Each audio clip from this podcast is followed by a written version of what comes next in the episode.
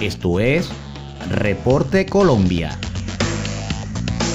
Por Noticias Digital 58, periodismo web de verdad.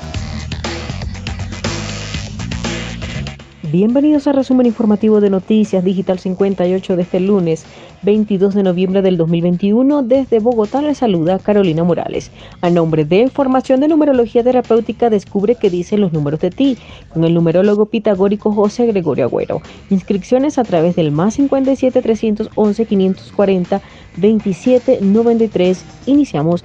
Colombia registró 45 nuevos fallecimientos este lunes por COVID-19. El Ministerio de Salud informó que para este 22 de noviembre se reportaron más de 2.100 nuevos contagios de la enfermedad en todo el territorio nacional. También por su parte el Ministerio de Salud emitió su informe diario con la cuenta de la situación de la pandemia en Colombia que para este 22 de noviembre reportó 45 personas fallecidas por causa del COVID-19, 2.194 nuevos contagios y 2.700 212 pacientes recuperados de la enfermedad. Así va, el país completó más de 5.050.255 casos confirmados de coronavirus, de los cuales 13.702 se encuentran activos, mientras que el número de muertes llegó a 128.138 y la cifra de recuperados se ubicó en 4.890.990. Y continuando con más información, lo hacemos en Medellín.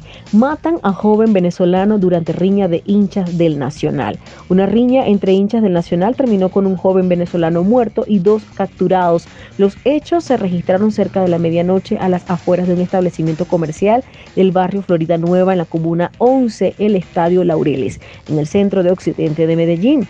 El joven fue identificado como Anderson Ignacio Rodríguez Laya de 28 años. Se ganaba la vida como mesero en un establecimiento comercial y recibió una herida mortal con arma blanca. De acuerdo con las autoridades, Anderson Ignacio Rodríguez Laya, siendo de 28 años, se ganaba la vida trabajando como mesero en el sector cuando resultó envuelto en una riña con varias personas que atentaron contra su vida. El joven sufrió una herida con arma corto punzante. Los presuntos responsables del crimen identificados como Byron Bedoya Toro de 18 años y David Steven Pareja Estrada de 26 años fueron capturados. Se nos presentan un desafortunado hecho de intolerancia en el momento en que varias personas departían en un establecimiento. Tiene fuerza el tema de los resultados del partido de fútbol. Parece ser que esto genera una riña donde desafortunadamente resulta una persona herida mortalmente, al parecer extranjero, y también se da la captura de dos personas que lo pudieron haber agredido. Así lo indicó el general Javier Josué Martínez Gómez, comandante de la Policía Metropolitana del Valle de Aburrá. El general agregó que se tiene como evidencia el arma blanca y los capturados se encuentran en proceso de judicialización realización. Y finalizamos con esta información. Colombia y Ecuador reabrirán frontera terrestre tras cierre por el COVID-19. Los presidentes de ambos países hicieron el anuncio. La reapertura es el resultado del avance en el control de la pandemia y una solución a un problema de seguridad.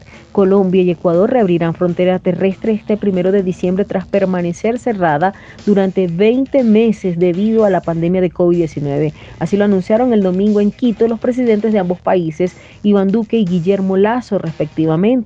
El próximo primero de diciembre se dará la reapertura de nuestras fronteras, una apertura ordenada, estructurada, bien focalizada, así lo expresó Duque en una declaración conjunta al cumplir una visita relámpago a la capital ecuatoriana. La frontera común que por ahora cuenta con tres pasos formales en Mataje, Esmeraldas, Rimichaca, Carchi y San Miguel en Sucumbío se cerró en marzo del, 2020.